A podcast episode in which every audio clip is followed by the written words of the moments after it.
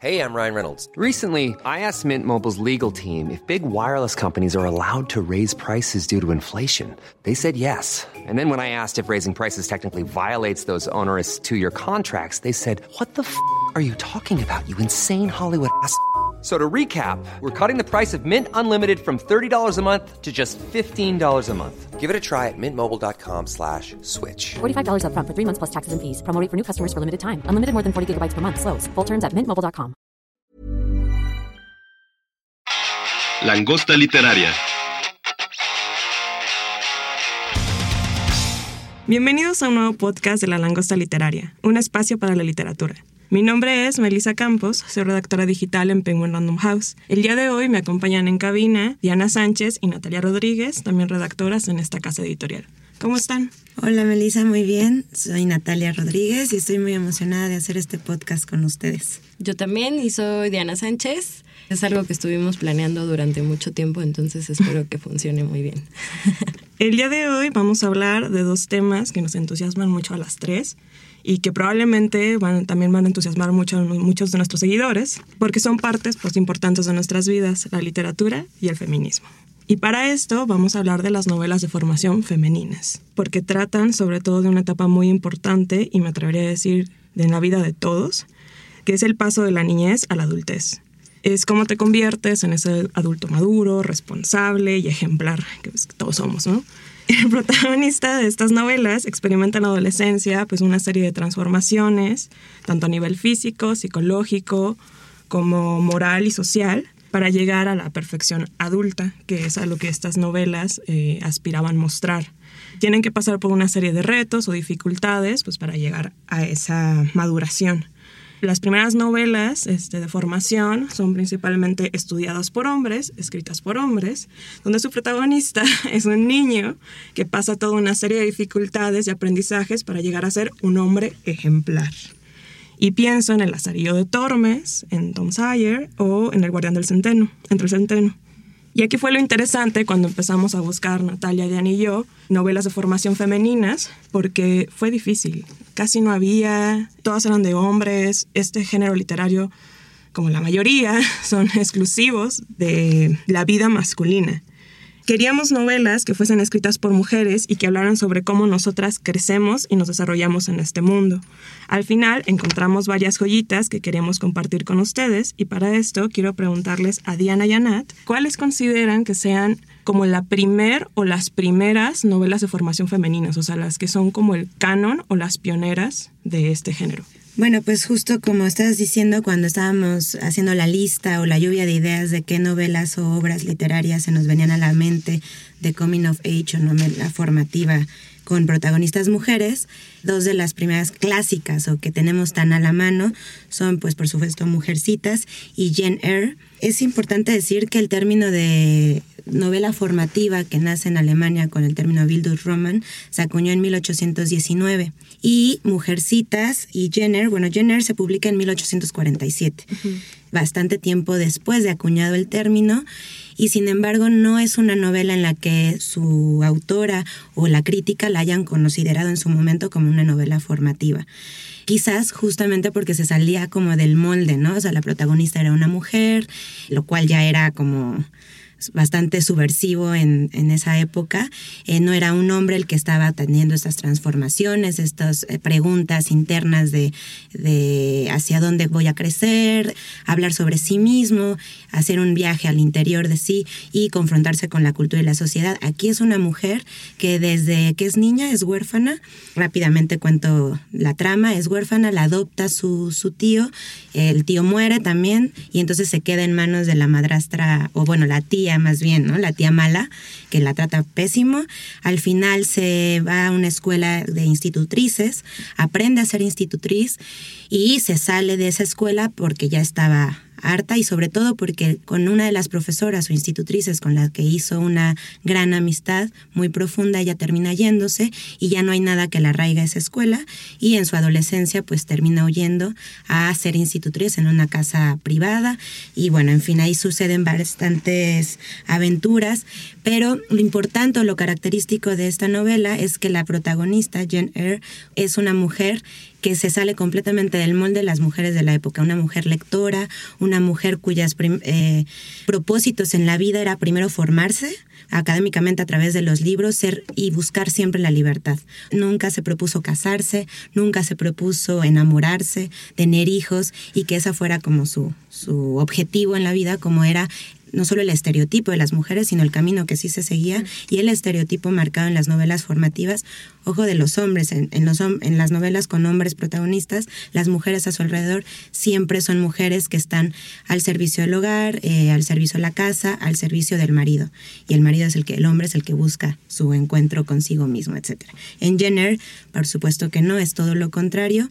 Y eh, lo único que, bueno, ya esa es como mi lectura personal y muy contemporánea, que también vamos a discutir ahí, es que en medio de la narrativa de, de Jenner, o sea, como uno de los clímax de la novela, es que todo su conflicto amoroso con, con su jefe, que finalmente sí el amor sigue siendo un tema en la, mujer, ¿no? Estoy completamente de acuerdo en todas nosotras la búsqueda de la sexualidad, la búsqueda del amor fuera del estereotipo es un, es un gran tema de formación, pero lo que veo es que no se sale del cajón del estereotipo o de lo esperado dentro de una novela formativa con una protagonista mujer, pero es pionera, o sea, sí hay que decirlo. Sí, o sea, justo como en esta línea, pues también tenemos mujercitas y creo que también es muy importante resaltar que muchas de estas novelas también son en parte autobiográficas, ¿no? De las autoras, por ejemplo, en el caso de Jane pues es un poco lo que le pasó a Charlotte Brunt y con Mujercitas, que yo también considero que es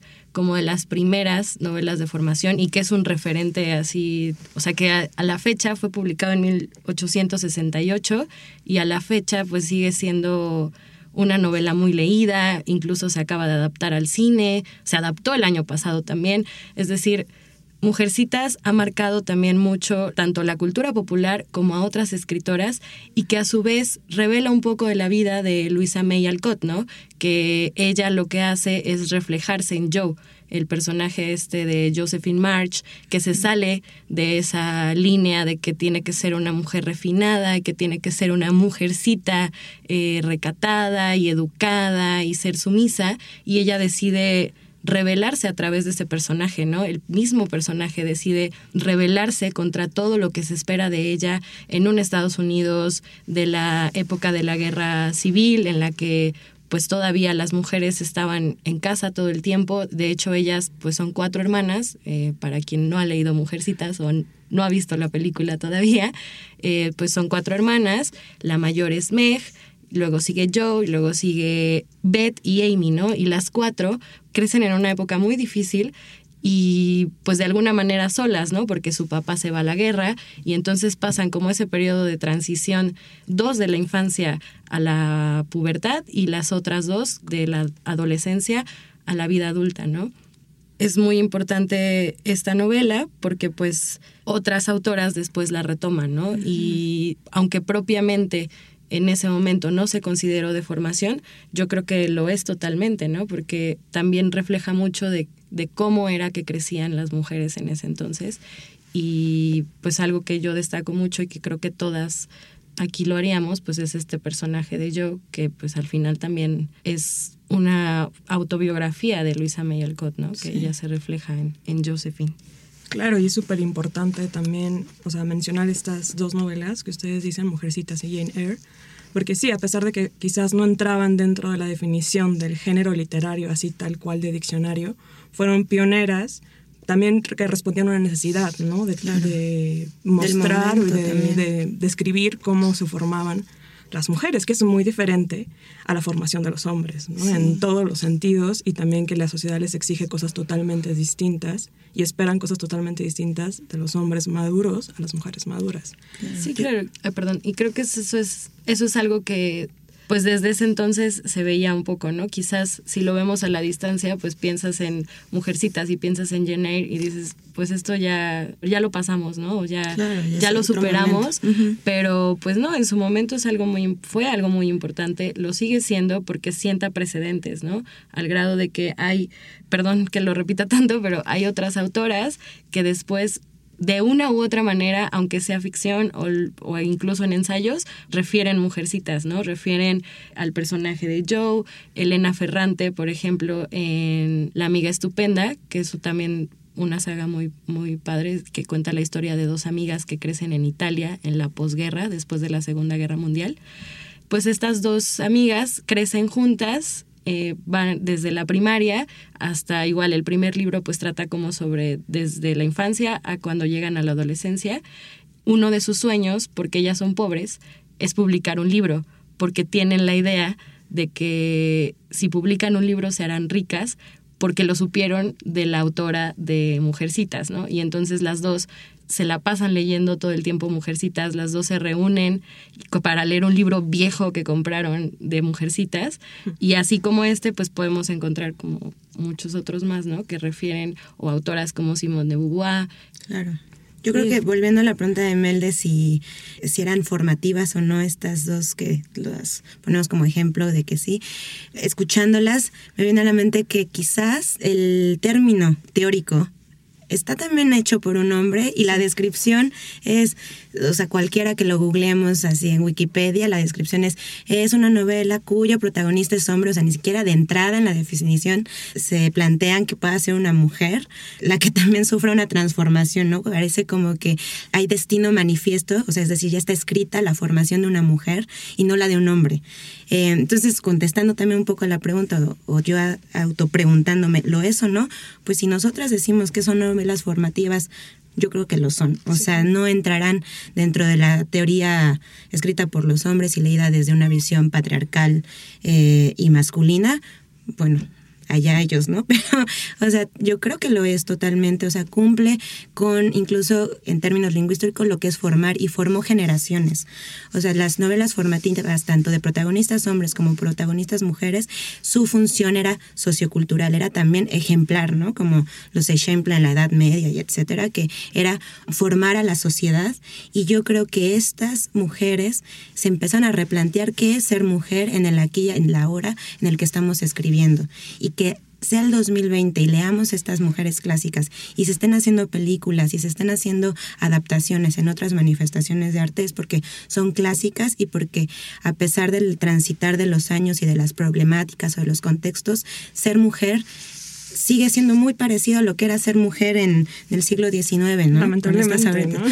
claro, exacto. Y por eso yo creo que sí son formativas y replantémonos también incluso los, las definiciones creadas por los hombres. No lo eran según quién y según quiénes ojos y quiénes la definen. Sí, claro. Y es también la riqueza que tienen estas dos novelas. O sea, partimos de ahí para ya luego hablar de, más, de novelas más contemporáneas, también formativas que siguen siendo actuales y como bien dices, se adaptan y hay películas, hay todo, porque a pesar de que fueron escritas hace, pues, sobre todo Jane Eyre, hace ya casi dos siglos, todavía hay algo de actualidad en eso y todavía nos podemos identificar y podemos seguir sacando algo de ahí. Por cierto, esto es un fun fact. Hoy 24 de enero, que se está grabando este podcast, se estrena la película de Mujercitas. Entonces hay que 2020. 2020, sí. Desde 1847. Claro. Entonces es impresionante cómo han marcado. Y quiero que me cuenten, porque lo mencionaron, qué novelas contemporáneas, ya de la segunda mitad del siglo XX, del siglo XXI, consideran ustedes formativas, que vienen a lo mejor de línea directa o indirecta de Mujercitas, de Jean Eyre, que les hayan gustado, que quieren compartirnos. Pues bueno, yo ya hablé un poco de La amiga estupenda de Elena Ferrante, que por cierto es un enigma. ¿Quién es Elena Ferrante? No se sabe si es hombre, si es mujer. Espero que sea mujer. Y por la escritura estoy segura de que lo es. Y de esta saga, ¿no? De dos amigas, que de hecho también hay una serie en HBO, me parece. Y pues el primer libro, que es La amiga estupenda, eh, lo que les contaba hace rato, ¿no? Que Mujercitas, pues es el libro que, que ellas tienen, que ellas compran, porque además crecen en un ambiente muy hostil, rodeadas de violencia, ¿no? Todo lo que viven, o sea, tanto familiar con sus papás, sus familias, a una de ellas su mamá no la quiere, a la otra pues de plano no le hacen caso, entonces ellas dos empiezan pues a crear como su propio mundo y de cierta forma apoyarse una en la personalidad de la otra. Porque Lina, una de ellas, tiene una personalidad muy fuerte y Lenuccia, eh, o Lenu, es la otra chica que es más tímida, que es más tranquila y de alguna u otra forma ambas como que empiezan a, a nivelarse, ¿no? En cuanto a su carácter. Y algo también muy interesante es que muestra mucho la complejidad de las relaciones y que no solo es que sí son amigas, que sí son mejores amigas, pero que también tienen conflictos y que también no están de acuerdo en ciertas cosas y que no por no estar de acuerdo se dejan de apoyar, ¿no? Eso es algo que destaco mucho de esta novela, que pues fue publicada en 2011, o sea, hace pues no tiene tanto tiempo, hace unos ocho años, nueve. Y está padre cuando estábamos también haciendo esta lista de libros, o sea, yo todavía no he leído a Elena Ferrante, pero por lo que cuentas y lo, lo poco que sé de la, de la saga es que Creo que la amistad entre mujeres también es un tema poquito tratado, no sé si ustedes tienen otros referentes, poco tratado y explorado más a profundidad en la literatura, sobre todo también lo formativo, o sea, siempre está como estas duplas de hombres, incluso como el héroe y el que los acompaña. Ajá, Exacto, sí, la amistad entre hombres es muy, muy tratada. Es muy formativo. Exactamente, y en las mujeres, o sea, pues lo que ahora llamamos modernamente sororidad o la amistad simplemente, la amistad muy fuerte entre dos mujeres, que es parte también de la forma de la formación en, una, como en Jenner, por ejemplo, que es la, institutriz que la ayuda y que la enseña y que se hacen muy, muy buenas amigas. Además, una relación de admiración mutua. Es un tema que importante y que creo que también se ha o no tengo tantos referentes literarios que se haya tratado con tanta profundidad como el ejemplo de, Elena Ferrante, que, que me parece padrísimo.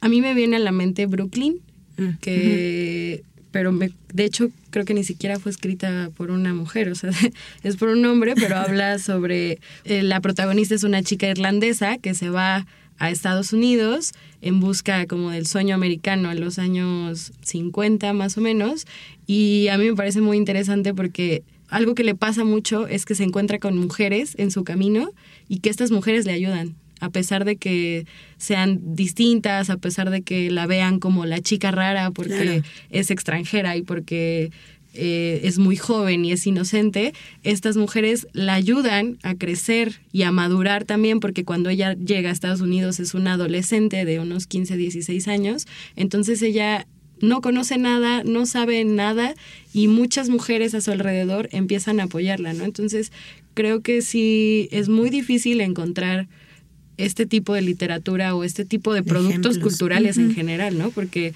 pues también en películas o series no vemos tanto esta cuestión de la amistad entre mujeres o de la sororidad, que debería haber más, pero pues si les cargas, si, encuentras... Ese será como nuestro próximo podcast, nuestra próxima tarea pendiente.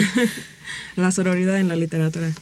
Regresando un poco a, los, las novelas de formación, me llamó mucho la atención lo que tú dijiste, Diana, sobre la amiga estupenda, y que también hay un tercer factor ahí, que no solo es la formación de dos mujeres, amigas, la sororidad, sino que también están en guerra.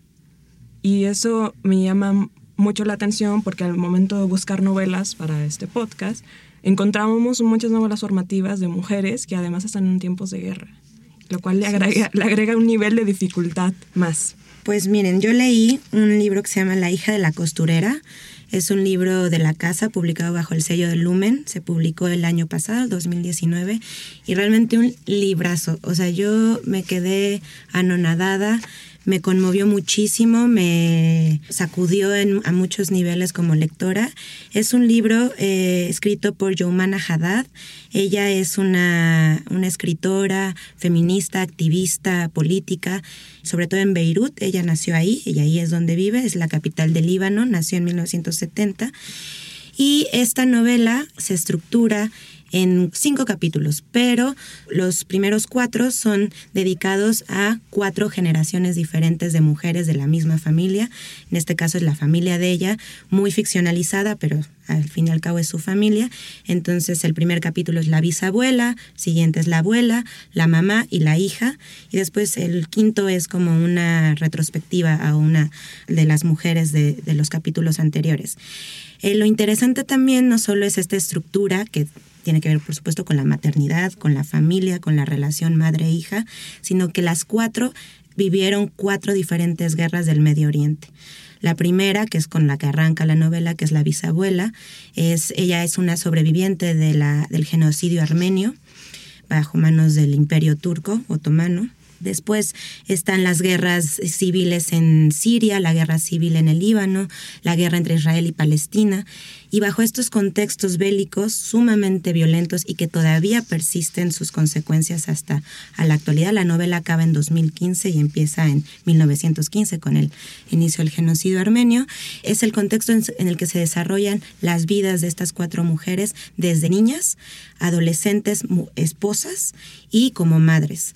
Todo el libro está simbrado por el dolor, por la pérdida, por la, yo llamaría resiliencia también, porque hay en las cuatro móviles que las hacen sobrevivir, más no vivir. En una entrevista que leí de a la autora, ella dice, es como si estuviera, la estoy citando, es como si estuviéramos condenadas a sobrevivir y no a vivir. Ser mujer en el mundo árabe es hacer una declaración de guerra.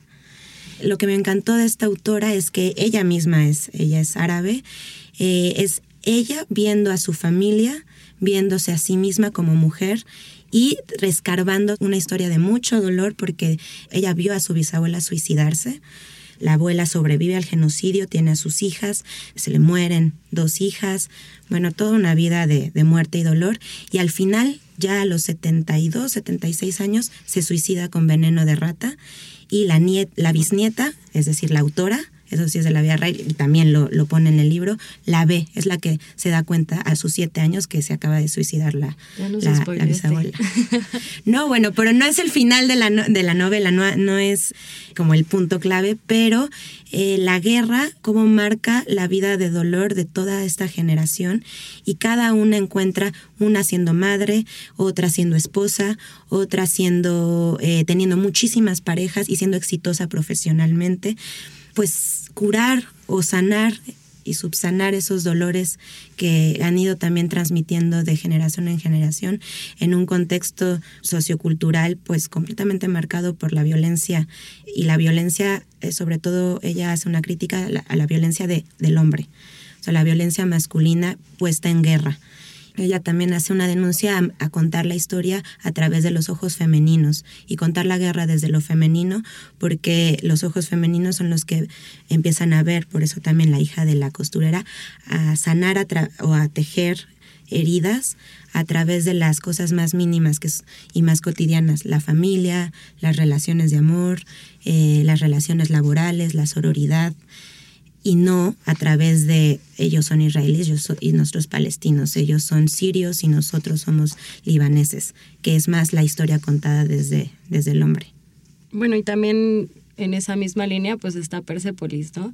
que es una novela gráfica que también fue adaptada como película en Francia en 2007 y pues todas estas novelas, todos estos escritos siguen siendo algo muy autobiográfico. A pesar de que este libro fue publicado en los dos, principios de los 2000, la autora, que se llama Marjan Satrapi, pues es una chica iraní.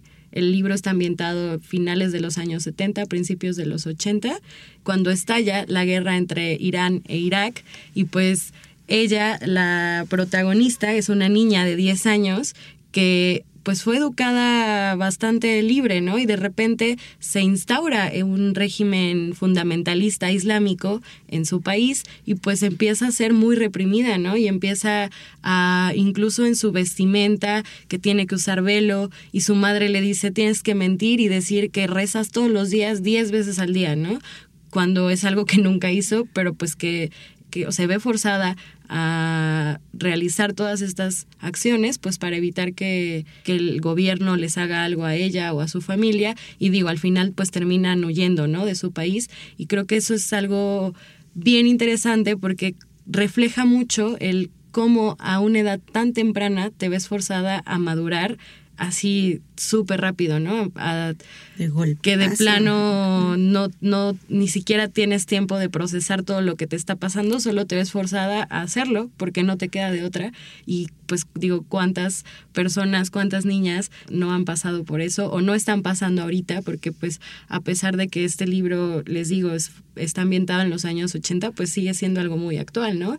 Las guerras siguen siendo algo muy actual y también es muy interesante ver el punto de vista de las mujeres, porque curiosamente no somos las mujeres quienes desatamos la guerra, no somos las mujeres quienes decidimos declararle la guerra a tal o cual país o a tal o cual religión, sino que son hombres y nosotras somos como sus víctimas colaterales, ¿no? O sus daños pues en segundo plano, porque pues tampoco se habla mucho del papel de la mujer, sino del hombre que va a la guerra y que, es sacrifica héroe. por su país, Sí, ¿no? y O empiezan sea, a, ser los héroes, claro, o sea, en las guerras ellos son los, hay héroes y víctimas, pero de- siempre desde el punto de vista de lo solamente bélico y todos esos, como dice Diana, todos los daños colaterales emocionales, eh, de relaciones intrafamiliares eh, o amistosos, pues no se habla tampoco mucho de toda la afectación que puede haber y es interesante cómo son las mujeres escritoras literarias las que ponen el dedo en la llaga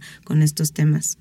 que es muy interesante porque justamente cuando empezamos eh, a hablar eh, estábamos con esto de definición del género y esto es totalmente disruptivo, o sea, no entra dentro ya de una novela de formación porque podría, es express, o sea, la maduración es express, no tienes tiempo, como dice Diana, de tener todos Procesarlo. procesos y tus retos y todo, que me atrevería a decir... No, más bien si tienes todos los retos, pero no Bueno, tienes el sí, tiempo exacto, no tienes el tiempo ni la romantización que eso implica como en, una- en la formación de los hombres.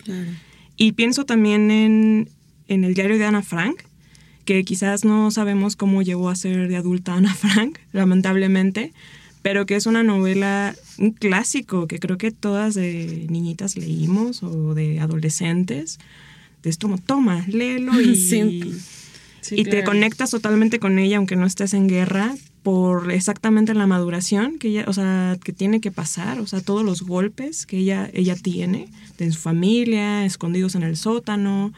Bueno, que también hubo una polémica hace un par de años con este libro, ¿no? Porque sucede que ya pasaron los 70 años de que se publicó por primera vez y entonces se liberan los derechos, pero luego salió la familia de Ana Frank a decir que no lo había escrito ella, sino que lo había escrito su papá y pues como su papá murió muchos años después, entonces los derechos todavía deberían seguir con la familia, ¿no? A mí me, me impactó mucho porque pues dices, entonces hasta la voz le quitan, ¿no? O sea, hasta el derecho de decir esto yo lo escribí, esto yo lo hice, esto yo lo viví, se lo quieren quitar a Ana Frank por el simple hecho pues de obtener dinero. Bueno, no sé si entre al caso, pero pues es algo que me pareció como también muy interesante, que es algo que pasa todo el tiempo, ¿no? Que siempre nos buscan quitar la voz y algo que también recordé mucho cuando leí Persepolis, pues es esta parte de que cuando ocurre algo, cuando hay una guerra o cuando ocurre algo muy grave, las primeras personas en perder los derechos son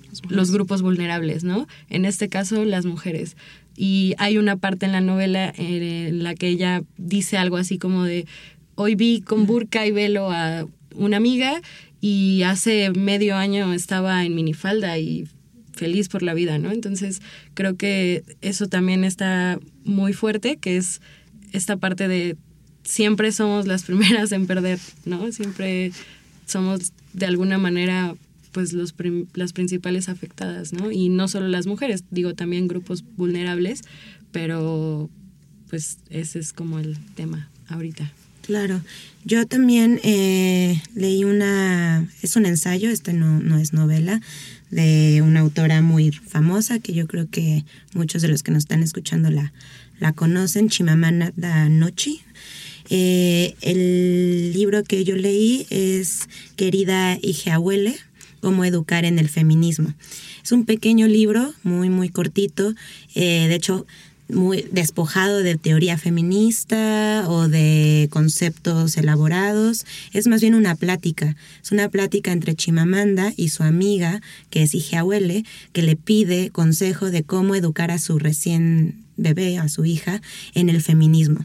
Y son 15 consejos muy prácticos, muy contundentes, muy cotidianos que cambian totalmente la visión de cómo, de cómo ser, ser mujer en el aquí y el ahora. Y retomo el tema de la educación, o sea, en las novelas formativas y en el feminismo, yo creo que la educación, cómo nos educan, cómo nos conciben, incluso desde estar dentro del útero de nuestras madres, ya nos están aplicando un constructo sociocultural que es el género y los constructos socioculturales pues son arbitrarios. La construcción del género es completamente arbitrario y rebatible. Chimamanda aquí dice, el principal consejo que te doy que podría como englobar y el que yo más rescato es edúcala despojada de estos estereotipos de género. Se va a encontrar, por supuesto, en su cotidianidad y en el mundo estos estereotipos, pero es más fácil leerlos, encontrarlos, rebatirlos, cuestionarlos cuando tú estás despojada de ellos desde origen, desde el vientre de tu madre, que desaprenderlos, porque desaprender un estereotipo de género, incluso en la conciencia, de nosotras tres hemos tenido mucho de estas pláticas y creo que estamos nosotras viviendo un momento de formación en nuestro encuentro con el feminismo como corriente y, aplicado a nuestra vida cotidiana, de encontrarnos en este choque y en esta constante contradicción entre así me educaron, así lo había yo dado por hecho por mucho tiempo y ahora pues me doy cuenta que no tiene que ser así o por qué tiene que ser así. Y pienso en las futuras generaciones que ojalá sea así, si yo o nosotras llegamos a tener hijas e hijos, qué bonito y qué increíble sería educarlos desde, son una pizarra en blanco y tú decides qué les escribes y qué no. Y ese es el principal consejo englobado en el libro de Chimamanda y que como viendo en cronología todos estos libros que hemos comentado y los que pueden más saber en, en cuestión de la formación de una mujer, por fin tenemos un texto o ya se está tocando este tipo de, discusiones de empecemos de cero a rebatir y a cuestionar por qué, por qué el rosa para mujeres y azul, por qué no verde y rojo, ¿no? Digo, o sea, y nosotros ya vamos a una tienda y hasta queremos, tú me habías comentado, Diana, una vez que querías regalarle algo a tu, a tu sobrina y no querías que fuera algo de, de que tuviera que ver con el género en específico. Y va uno a una tienda y lamentablemente sigue habiendo, o sea, niños azul, coches, bloques, este, cosas científicas, mujeres, todo lo asociado a la casa, al hogar. Y finalmente esos niños están insertos en un contexto en el que todavía hay diferencias de género y pues también tú me decías, Diana, como, ¿cómo le voy a traer así el, coche? También ella va a decir, oye, pero pues no me gustan los coches. O me gustan las Barbies. Me gustan las Barbies, claro. Entonces es muy complicado. Creo que también, también estamos en un momento de transición en cuestiones socioculturales, pero que ya nuestros libros, lo que estamos leyendo, viendo, escuchando, lo está poniendo sobre la mesa, estamos discutiendo de ello, ya me parece como estamos viendo la luz al final del túnel. Y creo que algo que también destaca mucho de este libro de Querida hija huele, pues es Chimamanda diciéndole a su amiga cómo educar a su hija, pero incluso como que viendo muy a futuro, ¿no? O sea, es una bebé que acaba de nacer y empieza diciéndole, no le pongas rosa porque es niña o no, no limites como ese, en ese sentido, pero también le habla como de cuando sea adolescente, háblale de sexo, ¿no? Aborda abiertamente este tema con ella porque aunque sea tu niña y aunque sea tu bebé y la veas así, pues va a crecer, ¿no? Y qué mejor que, que tú tengas esta conversación sobre sexo con tu hija, que creo que es algo que muchas de nosotras no tuvimos, ¿no? Al menos yo no. Y si la tienes es muy por encimita y así de que, bueno, pues en algún momento lo vas a hacer y pues cuídate y es todo lo que te dicen tus papás, ¿no? Entonces creo que eso es algo muy padre de este libro que está súper cortito y de verdad yo se lo regalé a mi hermana para que hiciera algo con su hija, ¿no? Entonces, este... Totalmente de acuerdo, sí. Algo que quisiera destacar de lo que están diciendo es precisamente que en las novelas de forma, bueno, en esto, esto que es un ensayo, pero en las novelas que hemos leído y estas que acabamos de mencionar, cómo la sociedad te impone o tus papás o todo el contexto te dice cómo tú debes de crecer, qué es lo que tú debes de hacer y qué adulta llegas a ser, ¿no? Y algo diferente a lo que vemos de las novelas o en las películas de formación de hombres, ¿no? Ahí ellos mismos se forjan, ellos mismos se tienen que hacer. En cambio, en la mujer no, o sea, tú tienes que cumplir ya con un papel preestablecido, con ciertas normas, con ciertas medidas, con qué es lo que se espera, qué es lo que no se espera y es muy interesante este ensayo de Chimamanda, que rompe también con esos esquemas. Sigue también con esto de la educación, de tu, tu mujer tienes que educar a tu hija. Pero bueno, es un, es un inicio. Es otro tema. Es otro tema y es un inicio muy bueno. También quisiera hablar de, ya vimos como lo de la guerra, que es también como un plus difícil. Y ahora algo que me toca hacer un poquito tú, Diana, ¿cómo no te hablan de sexo? ¿Cómo ahí es algo muy tabú y, y cómo te enfrentas tú cuando creces, porque eso es algo en la adolescencia, es como tu, tu primer enfrentamiento, debería de ser tu primer enfrentamiento con el sexo, no más chico. Y no solo eso, sino como tu despertar sexual. Y más cuando no entra dentro de los estereotipos o como no entra dentro de lo que se espera de la sociedad que te tengas que casar. Tú como mujer te tienes que casar con un hombre y tienes que tener hijos, punto. Eso es lo que marca, eso es lo que vimos en Jane Eyre, es lo que vimos en Mujercitas. Claro, son novelas escritas hace dos siglos. Pero yo quisiera mencionar dos novelas en donde sus protagonistas pasan por un despertar sexual en su adolescencia y se dan cuenta de que son lesbianas, de que les gustan las mujeres y pues eso no está permitido ni por los papás, ni por la sociedad, ni por nadie.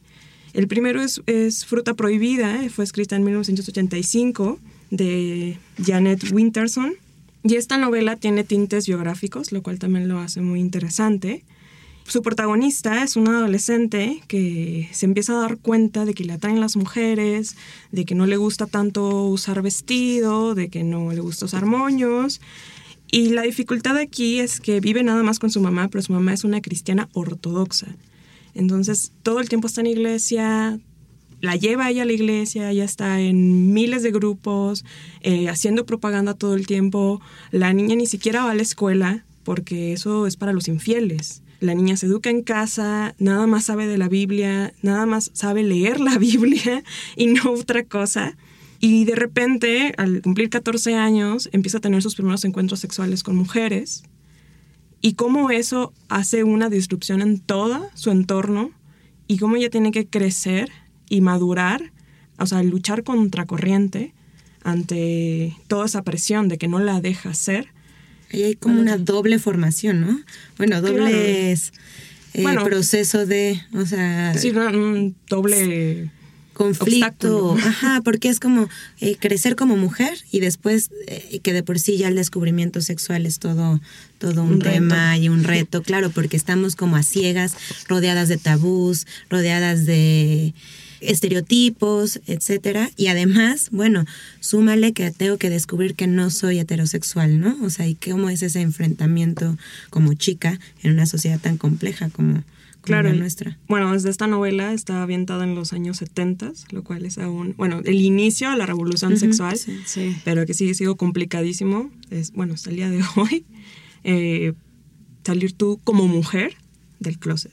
Que además eso es algo también bien interesante porque en general cuando se habla de la cultura LGBT o de salir del closet, también se sigue pensando en hombres, ¿no? También se sigue pensando en cómo un hombre enfrenta el salir del closet y muy poco se habla también de las mujeres, de qué pasa con las mujeres lesbianas a las que les gustan las personas de su mismo género.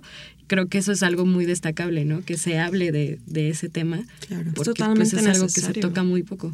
Sí, es algo totalmente necesario y de hecho recuerdo que en, en Twitter hace algunos meses o hace un año hubo como todo un escándalo, bueno, no un escándalo, sino una noticia de en el metro creo que dos chavas estaban besando y un policía las saca, creo que las golpea así con su con esta macana. con su macana y es como wow, ¿no? O sea, como todavía en pleno siglo XXI es inconcebible, ya todavía si ves dos hombres besándose dicen, "Eh, más o menos." pero dos mujeres sí es como... Sí, dentro de eso ¿no? Terrible, sí, de hecho esto yo lo había notado bastante, que es mucho más libre cuando los hombres, bueno, mucho más, también lo pongo entre comillas porque no, no es en la totalidad. No, sí dos, dos bueno, dos gays en la calle creo que ya está mucho más normalizado, pero igual lo pongo entre comillas porque, pues no y sin embargo no en, en, las mujeres lesbianas. Y digo, yo tengo muchas amigas lesbianas y ellas mismas hasta se autorreprimen por, eh, no sé, de que no se besan en la calle o no se besan públicamente, no se dan la mano, por incluso por cuidarse, ni siquiera es por ellas y porque no lo acepten, es por cuidarse de los demás, como el ejemplo de que pones terrible de, eh, de policía entrando a golpear, ¿no? Y seguramente la gente ni metió un dedo ni gritó por, nada, porque porque si lo denunciaron o, se quejaron fuera fue la gente usuaria del metro, que es lo terrible. Sí, eso es terrible. Y otra de las novelas, las que quiero hablar, que es novela gráfica, también un género muy olvidado, es Fun Home, es una novela multipremiada, salió en el 2006, su autor es Alison Bechtel, Y este es bastante interesante porque aparte de que es como un cómic y lo lees rapidísimo, la protagonista vive en una funeraria porque sus papás son dueños de una, es, un, es el negocio familiar. Y entonces era como su enfrentamiento a la muerte, su enfrentamiento a su homosexualidad, este, a una familia totalmente disfuncional. Su papá eh, tenía muchos problemas mentales. También es una novela con tintes biográficos. Los golpeaba, los reprimía y a ella siempre le está exigiendo todo el tiempo una feminidad que ella no quiere dar y que no tiene. O sea, esta feminidad dentro del estereotipo de ser mujer limpia, ayuda, vístete de tal manera, no digas groserías, no te cortes el cabello, ponte aretes, todo desde lo físico hasta lo emocional, de que sea cariñosa. Todo el papá se lo está exigiendo todo el tiempo, la está como pujando y ella cada vez es más reticente a eso y a su vez ella le exige a su papá una masculinidad que no tiene también dentro de un estereotipo, ¿no? De, Del hombre, del papá que tiene que ser protector, que tiene que estar a cargo de sus hijos, que tiene que ser proveedor. Toda la novela es una como lucha entre los estereotipos que la sociedad alrededor les impone y la salida del closet de ella ya en la adultez que luego descubre, no les voy a spoilear toda la novela, como yo, un gran secreto de su papá. Como que bajita la mano toda su niñez, estuvo ahí y no, no lo percibió hasta que sale del closet. Entonces es una novela increíble. También está ubicada en los años 70, lo cual también es muy significativo, antes del SIDA, en la plena revolución sexual. Y estas dos novelas pues hablan de la opresión o de la, de la represión de mujeres que no son lo que se espera que deben de ser, ¿no? O sea, que no fueron las adultas que todo mundo esperaba, su familia, sus amigos, la iglesia, se salieron del molde y de Se salieron del molde y es muy interesante cómo sufren y cómo tienen que pasar aún más retos para defender quiénes son. Que también es algo que vemos volviendo a Mujercitas en el personaje de Joe, ¿no? Que llega un momento en el que ella dice, y aquí cito, la peor desgracia que pudo haberme ocurrido es haber nacido mujer. A pesar de que el personaje pues no es lesbiana, o sea, ella es heterosexual, pero aún así todas sus actitudes o muchas de sus actitudes pues son de algo considerado de hombre en ese entonces, ¿no? Pues ya de aquí me gustaría también hablar un poco de Simone de Beauvoir, que creo que es uno de los mayores referentes en el feminismo del siglo XX. Y hay un libro muy bonito que se llama Un paseo por la vida de Simone de Beauvoir, escrito por Carmen G. de la Cueva, que también tiene otro que se llama Mamá, quiero ser feminista, que también si pueden leerlo. Pero en este es muy interesante porque la autora también habla de cómo ella se formó, o sea, la autora Carmen habla de cómo ella se formó a partir de su lectura de, Simón de Beauvoir, también de cómo la propia Simón de Beauvoir fue creciendo, ¿no? enfrentando a la sociedad de su época, revelándose ante lo que se esperaba de ella a pesar de que Simone de Beauvoir misma no se consideraba feminista al principio, a pesar de haber publicado El segundo sexo, en el que cuestiona todos estos estereotipos de género, en el que cuestiona que a las mujeres tengamos que hacer lo que se espera de nosotras y que tengamos que ser la esposa perfecta o la hija perfecta, a pesar de todo eso, no se consideraba feminista y no se consideró feminista hasta ya muy entrada en años, ¿no? Ya tenía casi 70 años cuando un día dice algo como, sí, ahora puedo decir que soy feminista, ¿no? Entonces, en este libro, Carmen de la Cueva también trata de desmitificar a Simone de Beauvoir y trata de mostrarla pues como era, ¿no? Con todos sus, también con todas sus contradicciones, también con su relación con Jean-Paul Sartre, que podrías decir, ¿qué tan libre era esta relación si era Jean-Paul el que quería llevarla de esa manera, ¿no? Hasta dónde Simone de Beauvoir tuvo el poder de decisión sobre la relación y bueno, además también habla mucho de la infancia de Simón, de la propia infancia de Marina, es como un Inception este libro, porque habla como de todos los paralelismos y de la misma Simone de Beauvoir con otras autoras, ¿no? De la misma Simone de Beauvoir con Luisa May Alcott, con Mujercitas y de también autoras más contemporáneas que refieren a Simone de Beauvoir o sea que al final de cuentas pues sigue siendo un gran referente, ¿no? A pesar de que podamos o no estar de acuerdo de cómo llevó su relación con Jean-Paul Sartre o en cómo desarrolló su vida, no podemos como dejarla de lado y no podemos ignorar el gran referente que es Simón de Beauvoir. Bueno, y ya que mencionas a Simone de Beauvoir, yo sé que hemos estado hablando durante todo el podcast de feminismo. Es inevitable, es inevitable. Con nosotras tres juntas, Sí, es- ¿cómo no? ¿Cómo no? Yo les quisiera preguntar así, ya para cerrar esto con broche de oro como debe de ser, hablando de feminismo. ¿Cómo relacionan estas novelas que hemos discutido, novelas de formación, que es muy interesante, que también son una denuncia al sistema patriarcal? O sea, una mujer no se forma, ya lo hemos dicho, como- igual que un hombre, y aparte enfrenta muchísimo más retos, no es por victimizar tampoco, pero sí es muy interesante que se haga visible esto y que se denuncie de alguna manera, sí, cómo las mujeres viven y crecen y se desarrollan en esta sociedad que también es, estamos aquí, ¿no? O sea, es compartida. ¿Y cómo relaciona estas novelas que hemos di- dicho con el feminismo?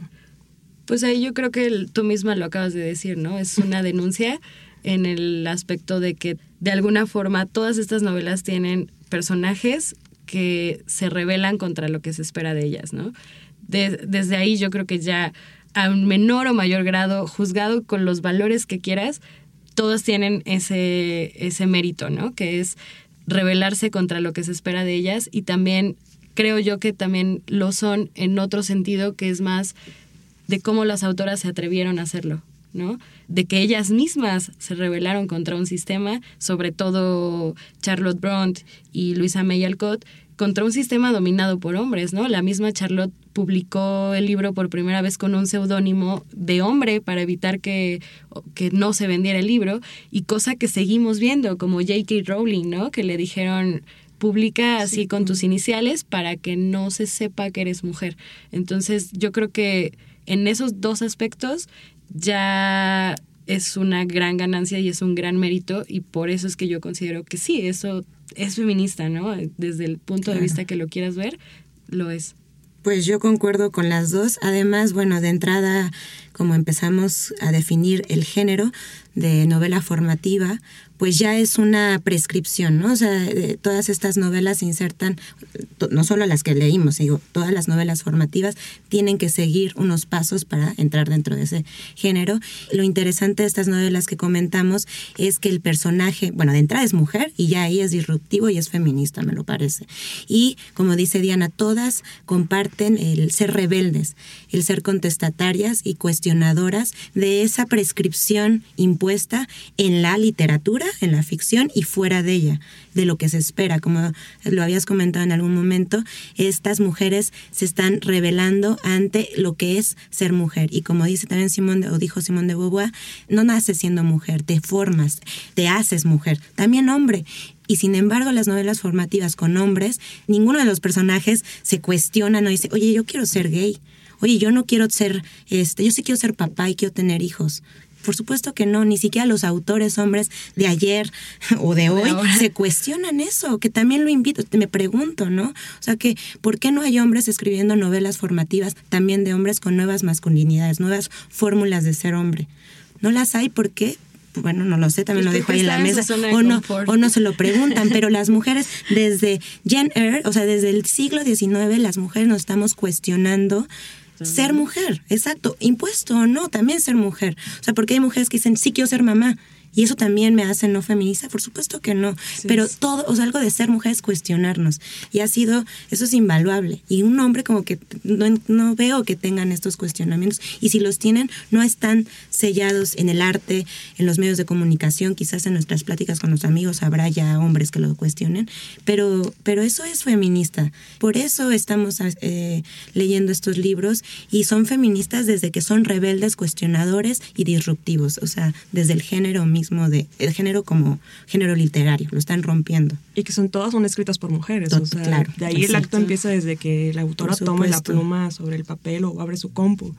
Sí, totalmente de acuerdo con las dos. Me gustó muchísimo hablar de feminismo con ustedes todo el tiempo. Quiero otro podcast. Vamos a regresar con otro podcast, obviamente con novelas feministas escritas por mujeres. Si ustedes tienen alguna sugerencia, alguna lectura, les invitamos a leer también los, los libros que acabamos de mencionar. También si en- conocen en redes sociales, díganos, estamos en. Langosta Literaria. Y bueno, muchas gracias a Diana y a Natalia por estar aquí hoy compartiendo todas estas lecturas. Y en la producción, muchas gracias a nuestro equipazo Álvaro Ortiz y Jacqueline Tavera. Gracias y nos a volvemos a escuchar dentro de dos semanas. Los dejamos con un fragmento de La Amiga Estupenda. Búscanos en nuestras redes sociales, Twitter, arroba langosta-lit, Instagram y Facebook, Langosta Literaria, y en YouTube, Me Gusta Leer México. Aquella vez en que Lila y yo decidimos subir las escaleras oscuras que llevaban, peldaño a peldaño, tramo a tramo, hasta la puerta del apartamento de Don Aquile, comenzó nuestra amistad. Recuerdo la luz violácea del patio, los olores de una noche tibia de primavera. Las madres preparaban la cena, era hora de regresar, pero nosotras, sin decirnos una sola palabra, nos entretuvimos desafiándonos a pruebas de coraje. Desde hacía un tiempo, dentro y fuera de la escuela, no hacíamos otra cosa. Lila metía la mano y el brazo entero en la boca negra de una alcantarilla y yo, a mi vez, la imitaba enseguida, con el corazón en la boca, confiando en que las cucarachas no se pasearan por mi piel y que las ratas no me mordieran. Lila se encaramaba a la ventana de la planta baja de la señora Españuelo, se colgaba de la barra de hierro por donde pasaba el hilo para tender la ropa, se columpiaba y luego se dejaba caer en la acera, y yo, a mi vez, la imitaba enseguida, aunque temiera caerme y lastimarme. Lila se introducía debajo de la piel la punta de un imperdible oxidado que había encontrado en la calle no sé cuándo y que guardaba en el bolsillo como si fuese el regalo de un hada. Y yo observaba la punta metálica que excavaba un túnel blancuzco en la palma de su mano, y después, cuando ella lo extraía y me lo ofrecía, la imitaba. En un momento dado me lanzó una de sus miradas, firme, con los ojos entrecerrados, y se dirigió hacia el edificio donde vivía don Aquile. Me quedé petrificada de miedo. Don Aquile era el ogro de los cuentos. Me estaba terminantemente prohibido acercarme a él, hablarle, mirarlo, espiarlo. Debía hacer como si él y su familia no existieran. En mi casa y en otras había hacia él un temor y un odio que no sabía de dónde venían. Tal como hablaba de él mi padre, yo me lo había imaginado robusto, lleno de ampollas violáceas, enfurecido pese al don, que a mí me sugería una autoridad tranquila. Era un ser hecho de no sé qué material, hierro, vidrio, ortiga, pero vivo, vivo, que soltaba un aliento caliente por la nariz y la boca. Creía que bastaba con verlo de lejos para que me metiera en los ojos algo puntiagudo y ardiente. Y si hubiese cometido la locura de acercarme a la puerta de su casa, me habría matado.